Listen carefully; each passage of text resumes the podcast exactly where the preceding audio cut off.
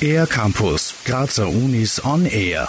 Das allgemein bekannte Vitamin D, eine Vorstufe eines Hormons, übernimmt mehrere Aufgaben für unseren Körper, die jede Zelle und jedes Organ beeinflussen. Wie das Vitamin D tatsächlich funktioniert und welche Risiken ein Mangel birgt. Stefan Pilz von der klinischen Abteilung für Endokrinologie und Diabetologie. Und die Funktionsweise des Vitamin Ds ist eben, dass es wichtig ist für den Knochen- und Kalziumstoffwechsel. Das heißt, dass es uns ähm, genug hilft, genug Kalzium im Körper äh, zu konservieren, das in die Knochen einzubauen. Denn wenn man einen Mangel hat, führt der Vitamin D-Mangel zu einer Rachitis bei den Kindern. Das heißt, da kommt es zu Verbiegungen der Knochen, ähm, weil da das Kalzium auch fehlt, zu einem Knochenabbau und es kann ihm bis zu Todesfällen gehen. Neueste Forschungen erzielten das Ergebnis, dass das Vitamin D nicht nur für einen funktionierenden Kalziumhaushalt, sondern auch für das Immunsystem oder auch das Hormonsystem verantwortlich ist. Doch wie wird das Vitamin D überhaupt erzeugt?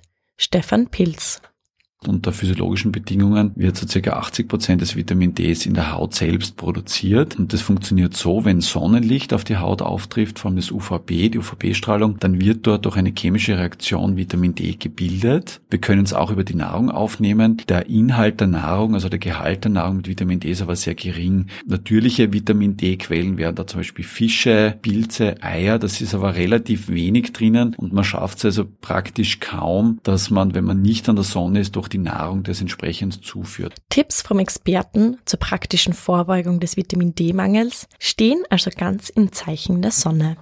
Das, das Wichtigste ist einfach gesunder Lebensstil, draußen gehen und dort sich ein bisschen im Sonnenlicht aussetzen. Und es reicht also, wenn man ein paar Minuten um die Mittagssonne draußen ist, kann die Haut schon genügend bilden. Also wir arbeiten drinnen, der Tag ist meistens drinnen, gerade die Jugendlichen sind sehr viel drinnen und das ist das, das Vitamin D-Mangel, also kein Problem der Ernährung primär, sondern ein Lifestyle-Problem, weil wir sozusagen wieder der Natur einfach leben. Eine Reihe an EU-unterstützten Publikationen diente als wissenschaftliche Grundlage für die Anreicherung von Lebensmitteln mit Vitamin D, wie es in den USA, in Kanada oder in Finnland bereits durchgeführt wird. Mit diesen Ländern als Vorbild ist es das Ziel der Wissenschaftlerinnen und Wissenschaftler rund um Stefan Pilz, den Mangel an Vitamin D durch das Zusetzen des Vitamins in bestimmten Nahrungsmitteln zu vermeiden und so die Volksgesundheit zu unterstützen.